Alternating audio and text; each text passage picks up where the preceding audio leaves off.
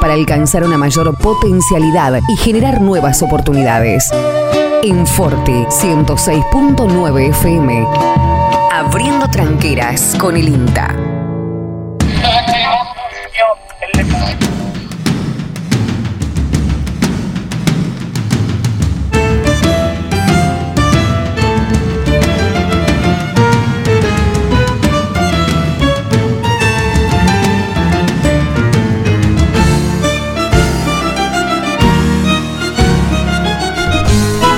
¿Qué tal, qué tal, qué tal? ¿Cómo les va? ¿Cómo andan? Buen día, buena mañana para todos por 9 de julio y la zona. Lógicamente en este brillante día, hoy es día miércoles, 15 de septiembre del 2021, ya se acerca la primavera por calendario, queda muy poquito. Así que bueno, eh, de todos modos estamos con una temperatura de 5 grados. Así que, Cartita, buen día. Buen día. ¿Por qué Usted vino a saluda bien. a la gente de 9 de julio nada más? No, no, y de los demás. Yo primero. Es el mundo. Esto- nosotros estamos en el ciberespacio. Sí, sí, sí, pero yo primero. Me extraña. Sí, que saludar al 9 de julio me parece Ah, correcto. bueno, bueno, bueno. Usted proceda como le parezca. No, no, yo, Yo primero- trato de hacerle un aporte. Yo primero saludo a mi patria chica, a mis No, me- hermanos. Está bien, los- yo no le digo que no. Primero bueno, no pero. entonces que- no, y- y dijo y alrededores. ¿Qué No, alrededor? no, Estamos en el al mundo. resto dije. Alrededores, dijo. Bueno, alrededores. Y el alrededor mío es tan grande que llega hasta Estados Oh, Unidos, mire. sí. Así que. Y si hay uno en China que lo muy- está escuchando. ¿El chino? No, no, si hay alguien en China, alguien de 9 de julio, cosmopolita, en China. Justo se le cortó internet en ese momento. No, señor operador, córtele, córtele el micrófono. Córtele, el que no la gana la empata. No escuchó. Bueno, no, le decía, y hablando en serio, que la temperatura eh, bajita, como el pronóstico decía, eh, ya está levantando.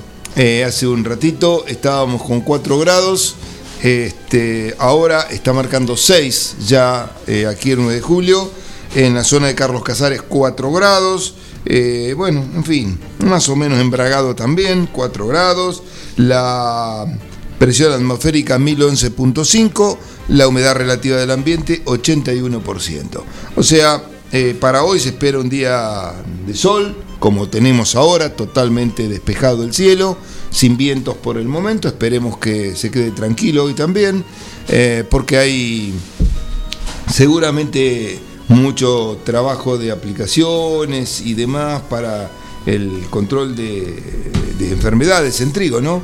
Y bueno, este, en muchos casos por ahí eh, con los equipos terrestres no pueden entrar porque con las lluvias, los campos con, digamos, eh, más eh, menor relieve, o sea, más bajos y demás, eh, bueno, no les queda otra que recurrir a una aplicación aérea. ¿La cebada cómo están?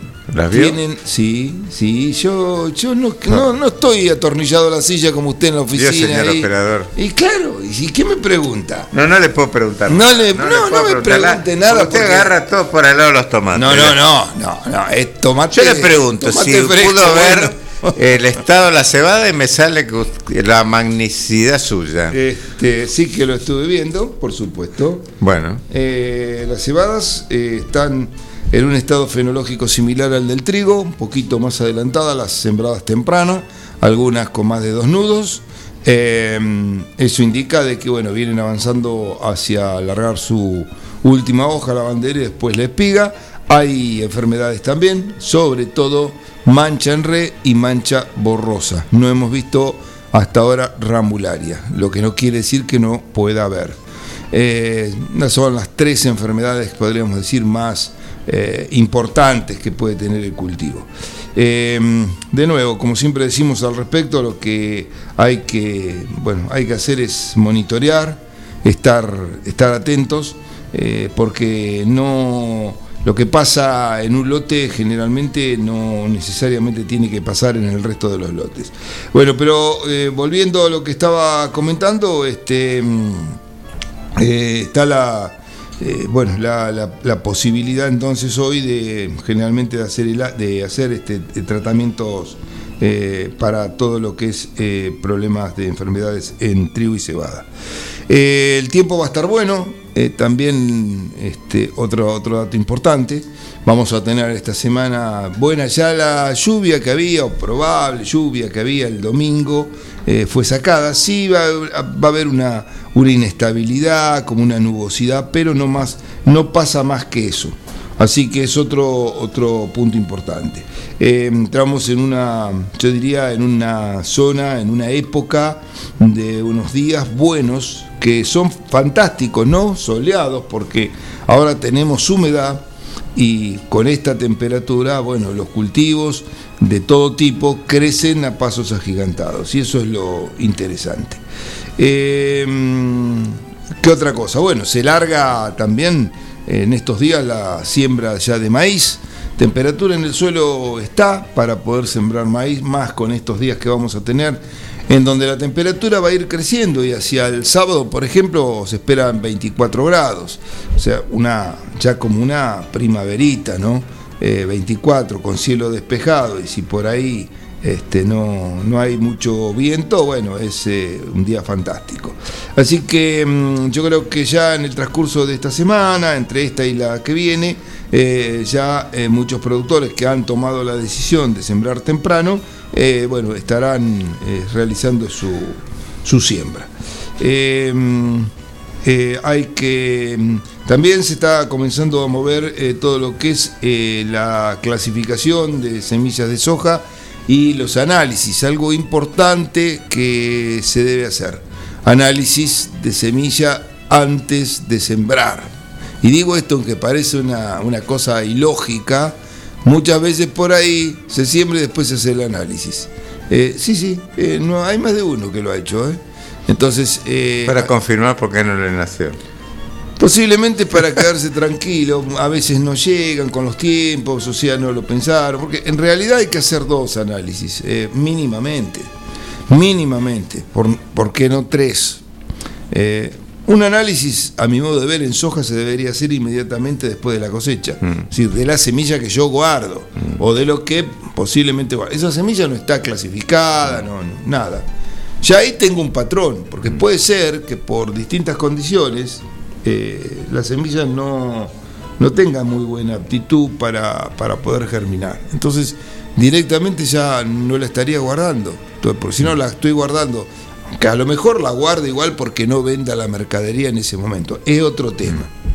El segundo análisis yo creo que mm, sería mm, importante hacerlo antes de la clasificada la semilla. Mm. Entonces ahí tengo la decisión de, bueno, sirve o no sirve, porque también durante el almacenamiento, por distintas circunstancias, pudo haber sufrido algún deterioro.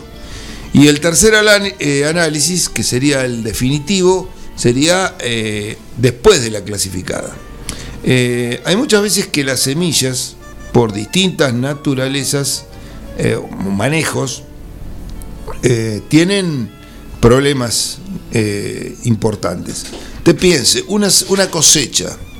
Generalmente el que va a cosechar para semilla la trata de sacar seca, porque una semilla media húmeda para cosechar, mm. para siembra, no va, no va a funcionar. Entonces, el grado de humedad eh, no es cualquiera. Sería un grado, digamos, no, no este, extremadamente seco, y a veces pasa. Entonces, cuando se trabaja para semilla, Acuérdese que la base comercial en soja es 13% de humedad. Pero hay veces que por distintas razones se cosecha con 10, 11 y está muy, muy seca. Y ahí viene el tipo de máquina que yo estoy utilizando. Claro que por ahí no lo voy a poder cambiar la máquina, si es que la tengo yo y demás. Lo que puedo cambiar es el momento de cosecha. Y durante el día, usted sabe que la soja tiene una capacidad muy grande de cambiar su contenido de humedad porque es como una esponja, absorbe y larga agua con mucha facilidad. Entonces cuando usted está cosechando, no es lo mismo a las 10 de la mañana, a las 3 de la tarde, un día como hoy, por ejemplo, si fuese época de cosecha, o a las 7 de la tarde. Entonces, en función de cómo viene por eso un higrómetro, lo tengo que tener constantemente, y hay variaciones eh, en poco tiempo. Sobre todo cuando estamos en los límites de la tardecita, por ejemplo. Sí, más en otoño, ¿no? Claro. Eh, el otro punto es eh, qué tipo de máquina, como le dije, si es una máquina axial, eh, si tiene doble rotor, si tiene si una máquina este, de las tradicionales con este, el cilindro y las, y, las, este, las barras batidoras, hay que ver qué tipo de barra tiene, tiene barra, tiene diente, entonces eso también, todo juega. Y después está el manejo que hace el, maquinista, es decir, con cuántas vueltas está trabajando en el, en el cilindro o en el rotor qué tipo de regulación tiene, porque la máquina va igual, cosecha igual, más, menos, pero muchas veces el daño que se le está generando a la semilla es importante. Una lupa sería importante tenerlo, cosa que no creo que, tengan. ¿Para qué? Para parar, sacar una muestra de semilla y con la lupa observar, porque el daño de tegumento mm. que se puede generar es muy grande Siempre algo se puede generar. Pero en algunos casos, bueno, primero se genera quebrado. Ya ahí, bueno, directamente ya está out esa semilla. Pero además de eso, hay muchas semillas que uno cuando al ojo no lo ve, pero si usa una lupa, va a ver claramente el daño de tegumento que se ha generado. La semilla de soja es una semilla sensible. Eh, entonces, ese daño de tegumento, eh, primero, atenta contra la conservación de esa semilla. Pero además de eso, es importante tenerlo en cuenta a la hora de ver los tratamientos que le vamos a hacer. Porque yo con la máquina cosechadora estoy todavía lejos del momento en el cual la semilla llega al suelo nuevamente. Si yo hago el análisis que estoy haciendo de la máquina, es un primer paso, pero habría que seguirlo, porque de la máquina ¿a dónde va? a un carro tolva. Mm. Y ese carro tolva que tiene un sinfín, o sea, tiene mm. otro trato. ¿Qué tipo de sinfín tiene? Bueno, ahí hay sinfines que hacen desastres totalmente. Y otros que están preparados, que tienen este, mm, eh, cepillos, eh, que lógicamente la tratan a la semilla de una manera totalmente distinta. Del carro tolva muchas veces va un camión y del camión puede una rejilla o otro elevador o a otro o puede ir a un a un este a un silo bolsa pero después del silo bolsa también hay que sacarla fíjese cuántos movimientos tiene esa semilla y por cuántos equipos pasa que son agresivos muchos de ellos entonces eh, esto es importante porque nos pasa todos los años que hay productores y yo creo que esta eh, esta es una condición más, la sumamos, la sumamos a, tantas otras, que hacen que lleven a que el productor siembre una cantidad de semilla muy superior, pero muy superior a la que realmente necesitaría sembrar. Prácticamente yo le diría de que el doble, mm. y no me quedo corto, a veces más que el doble. Eh, ¿Para qué? ¿Por qué siembra tanto? Y siembra tanto para cubrirse de todas estas cosas que pueden pasar. Porque por ahí también está tratando la semilla con un fungicida, lógicamente que debe inocular. El inoculante no le va a generar ningún daño a la semilla.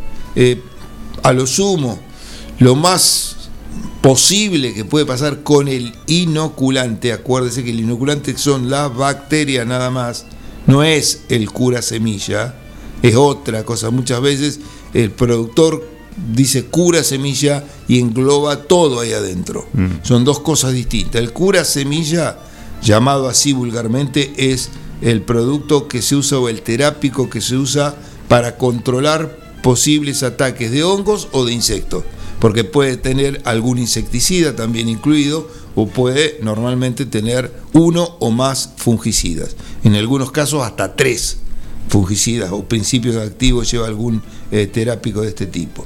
Em, y como decía, el eh, inoculante es una bacteria que no es nociva de ningún punto de vista. Entonces, lo único que puede llegar a pasar con el inoculante es que si cuando hago el tratamiento me paso de humedad, me paso de humedad, porque el inoculante lleva el producto y muchas veces es necesario adicionarle algo de agua recuerde, acá va agua de pozo, no agua de red, porque tiene hipoclorito de sodio, lavandina, un desinfectante que va a matar a la bacteria.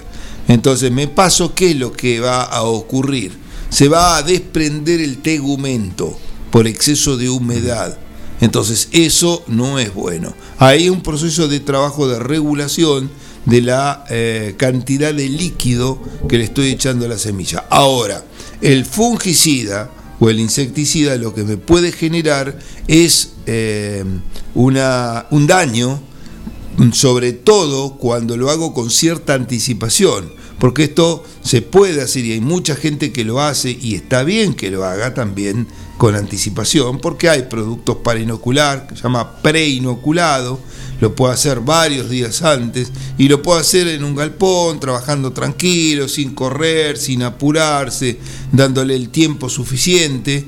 Eh, bueno, en este caso, este, si tengo mucho daño de tegumento y uso un fungicida sistémico, quiere decir que actúa penetrando dentro de un órgano, en este caso la semilla, eh, si el tegumento está em, roto, penetra por ese tegumento muchas veces al estar tanto tiempo en contacto con el eh, embrión de la semilla, lo termina matando antes de que la semilla pueda ser puesta en el suelo a germinar. Se vea cuántos, cuántas cosas hay eh, antes de llegar a la siembra, la profundidad de siembra, la humedad que tiene, hay un montón de cosas que pueden jugar este, a favor o en contra de una buena calidad eh, de siembra. Y la semilla, no le quepa duda, que es uno de ellos y el buen trato de la semilla o poder llegar a un final feliz en una siembra comienza con la cosecha anterior.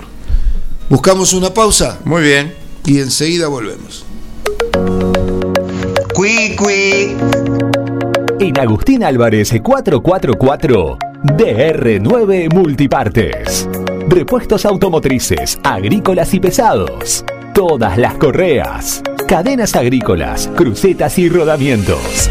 Todos los filtros. Bombas de agua y depósitos. Suspensión, embragues. Agustín Álvarez 444. Entre Cardenal Piroño y Alcina. DR9 Multipartes. Agendanos 2317 52 63 05.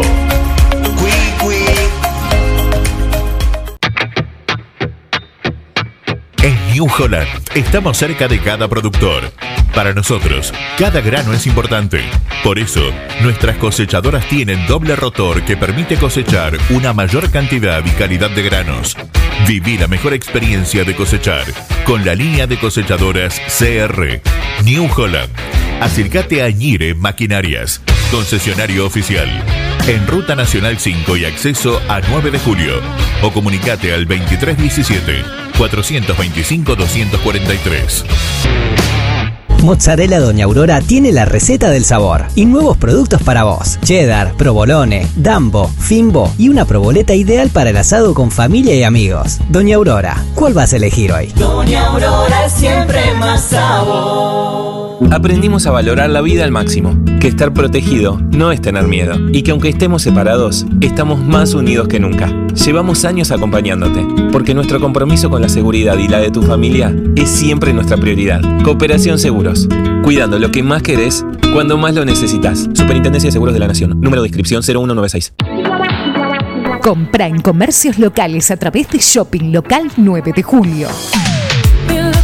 Es una aplicación móvil gratuita en la que los comercios locales registrados muestran sus productos. Los contactos se realizan por WhatsApp. Podés preguntar, solicitar datos o acordar la compra desde ahí. Descárgalo desde Google Play Store. Shopping Local 9 de Julio. ¿Ya pusiste el agua y no sabes con qué acompañar el mate? En Dolce Pastelería Artesanal encontrás los productos más ricos para vos. Tortas, bizcochos, masas finas, facturas y todo lo que buscas para tus desayunos, meriendas o festejos. Estamos en San Martín, esquina Corrientes, teléfono 524-888 o al 2317-419-914. Hace 20 años que comenzamos a caminar juntos. Hace 20 años que emprendimos un camino difícil, pero no paramos nunca. Hoy nos encuentra de la misma manera, juntos, día a día. Aceros Felo te agradece por todos estos años de crecimiento continuo y confianza mutua. Aceros Felo. Gracias por estos 20 años juntos, día a día. Despertemos juntos y transitamos las primeras horas del día con todo lo necesario para salir bien up. Forti FM 106.9 MHz. Música, cultura y deportes. Abriendo tranqueras con el INTA.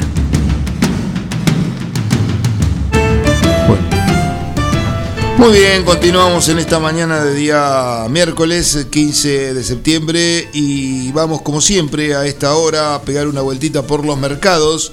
Le cuento que hoy Liniers tiene 6.417 cabezas para eh, subastar. Ayer con un número muy parecido, 6.815 cabezas, las principales cotizaciones, siempre hablando de precios máximos por kilo vivo, fueron las siguientes. Los novillos de 4.31 a 4.60 se pagaron 190 pesos el kilo vivo. Los novillos regulares hasta 430 kilos 172 pesos y los regulares pesados 180 pesos.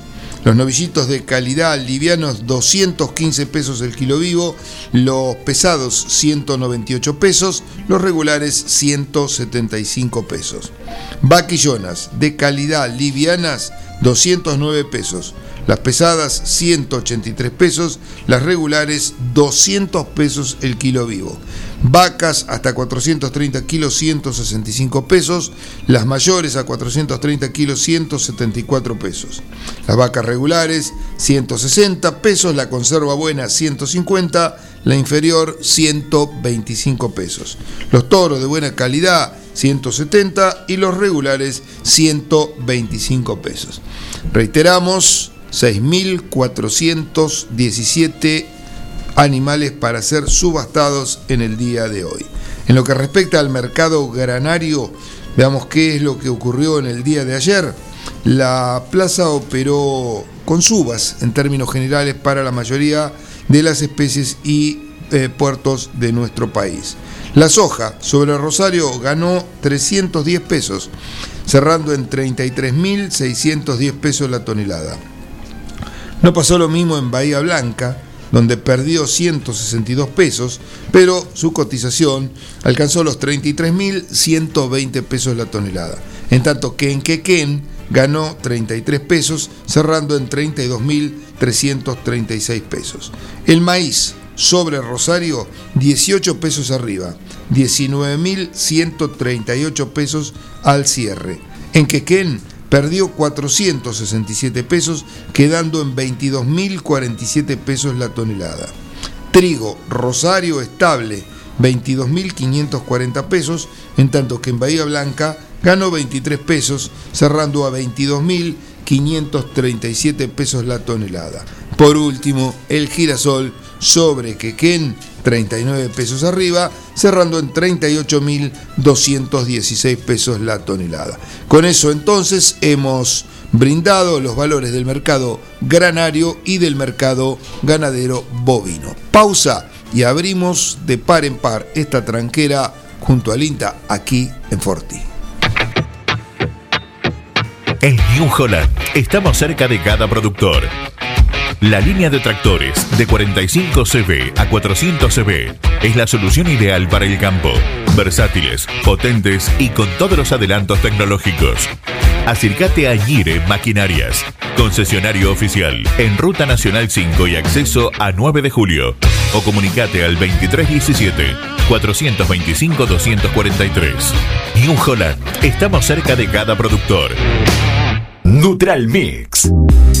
Nutrición animal de bovinos, cerdos y equinos. Líder en el país en productos de concentrados proteicos y distribuidores de Betty Pharma. Neutral Mix. Desde la ciudad de 9 de julio para todo el país. Ruta 5, kilómetro 261. Teléfonos 02317 611 612 611 613. Visita nuestra página www.nutralmix.com.ar Multiversidad de la tierra, variedad de productos de la autogestión y la agroecología.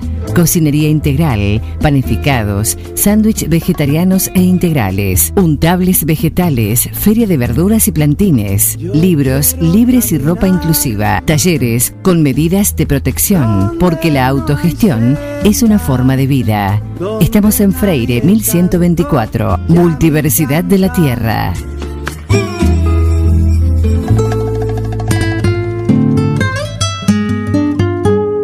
Abriendo tranqueras, el aporte del INTA para alcanzar una mayor potencialidad y generar nuevas oportunidades.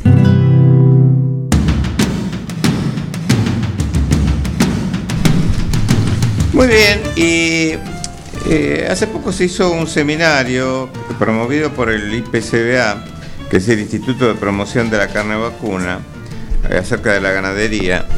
Y eh, disculpe, pero acá hay gente que está molestando cuando uno habla. habló un, técnico muy reconocido de nuestra, que ya se jubiló de nuestra institución, que era el doctor este, Ernesto Vigliso, que mm, se refirió todo el tema de algunos de los mitos que andan circulando eh, a nivel mundial y eh, también algo a nivel local, acerca de la contribución de la ganadería con los gases del efecto invernadero. Eh, un poco él explicó este problema, lo que está pasando a nivel mundial, con lo que es el Pacto Verde Europeo, que intenta imponer prohibiciones y penalizaciones comerciales a la industria de la carne bovina, un poco argumentando que eh, impulsa la deforestación, especialmente la ilegal, la pérdida de, eh, de biodiversidad, etcétera, emisión de gases y de mm, efecto invernadero, lo cual es parcialmente cierto, porque la vaca eh, el rumiante, para ser más claro, porque ahí acá incluimos también a los ovinos, eh, por el sistema de digestión que tiene para eh, procesar la fibra de los pastos, bueno, como subproducto, uno de los subproductos es el metano. El metano es un producto en ese sentido de los que colaboran para el efecto invernadero. Pero, y bien lo aclara acá el doctor Vigliso, el sistema biológico en donde está inserta la ganadería es un ciclo cerrado, a diferencia de lo que es el ciclo eh, del uso de los combustibles fósiles, donde el petróleo se extrae del suelo, se lo quema y se emite el carbono hacia la atmósfera. O sea, cuando nosotros estamos este, por ejemplo, eh, manejando un auto, ese petróleo que se transforma en nafta, eh, eso termina en la atmósfera y no hay un, algo que capture el, gas que emite eh, el auto a través de su caño de escape. En cambio, el, el ciclo de la ganadería es cerrado, ¿Qué, queremos decir cuando que es cerrado? Que eh, la vaca o la oveja emiten eh, metano por su especialmente cuando se, hace el proceso del eructo eh, del, rumiante. También emite otros a través del bosteo, ¿no? Emite óxido nitroso. Pero bueno, vamos a esta parte. ¿Qué pasa? Ese dióxido de carbono que emite, o el carbono que emite con el metano, eh, va a la atmósfera, pero ese, parte de ese carbono también es capturado por las plantas y lo transforman en este, tejido vegetal y en raíces. O sea, hay que también contemplar todo el aporte de carbono que está en el suelo, que va al aporte de materia orgánica, etcétera, etcétera, que todos conocemos. Entonces, eh, eh, en ese sentido, el doctor Vigliso eh, manifiesta que la Argentina, a diferencia de otros países, como China, que va a la cabeza, y Estados Unidos, los, que están arriba en el tope de emisión son China, Estados Unidos, la Unión Europea e India. En cambio, Argentina emite solo el 0,6% de los gases de efecto invernadero. Y eh, el 0, de ese 0,6, el 0,22 corresponde al sector rural y específicamente el 0,12% al sector eh, ganadero. Eh, y de lo cual la ganadería vacuna es el 0,10. O sea que es realmente insignificante. Por eso eh, yo creo que eh, todo esto es una cuestión eh, muy compleja, pero bueno, si algún día hubiese una política ganadera, y no quiero entrar en cuestiones que todos creo que todos conocemos, la ganadería debería tener un plan ganadero integral, por supuesto, donde entre otras cosas se utilicen estos datos de acerca de no solo de la calidad de la carne que producimos, sino también el, sistema en el cual estamos produciendo, eh, que es este, en un entorno sostenible. Dejemos de lado a veces el tema de los feedlots, pero la ganadería pastoril, que eh, recordemos que nuestra Argentina tiene gran parte de sus tierras eh, semiáridas, subhúmedas o áreas donde solamente pueden haber eh, una ganadería extensiva, es la única forma de conseguir proteína, ¿no? Eh, en esos ambientes. En esos ambientes no se puede producir grano y este, la ganadería es la única opción. Y eh, reitero, es una opción que bien manejada es una, opción, una alternativa muy sustentable.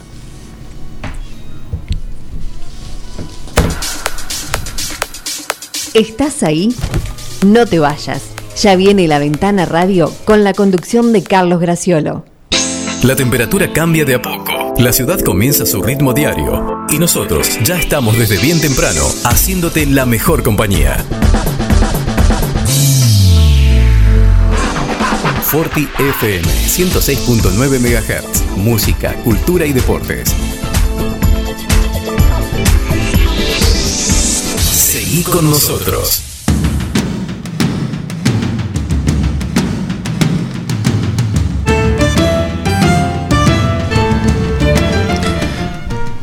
Bueno, bueno, eh, nos estamos yendo. Ventimiglia se fue, no sé, porque creo que tenía miedo de que acá el señor Miguel Bengoa cumpla lo que viene prometiendo, que es este eh, aplicarle un corrector metálico sobre la cabeza. Porque siempre lo vive agrediéndolo a Miguel. Y yo estoy del lado de Miguel, así que este, estoy dispuesto a testificar, llegado que esto tome un cariz más grave. Eh, estimado Graciolo, buenos días. Buen día, Héctor, ¿cómo le va? Bien, ¿y usted? Bien, lo estaba escuchando, estaba escuchando, sobre todo la última parte de la de la ganadería pastoril. Exacto. Interesante tema. Lo que pasa que bueno, no, no hay mucho tiempo ahora para desarrollarlo, pero y el tema es un día lo, si querés lo charlamos, pero en la ganadería es, eh, es complejo. Hoy la ganadería se ha volcado mucho al tema encierre, ¿no? Lo cual sí ahí hay problemas ambientales. Con el feedlot. Claro. ¿Eso está reglamentado de alguna manera?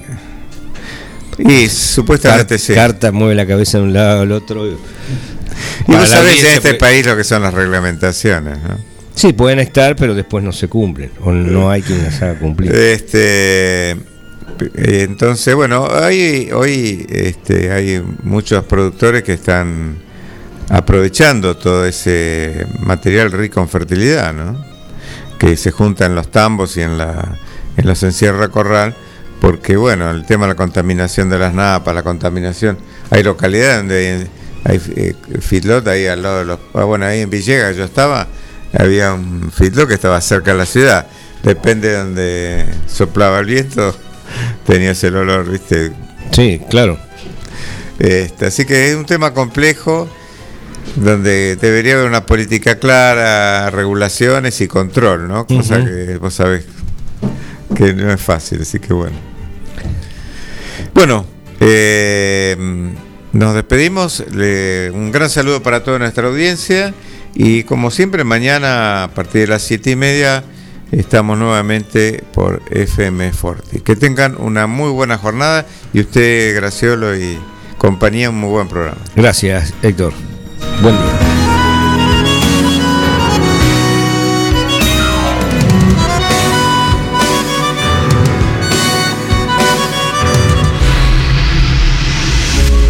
Desde 9 de julio, Buenos Aires.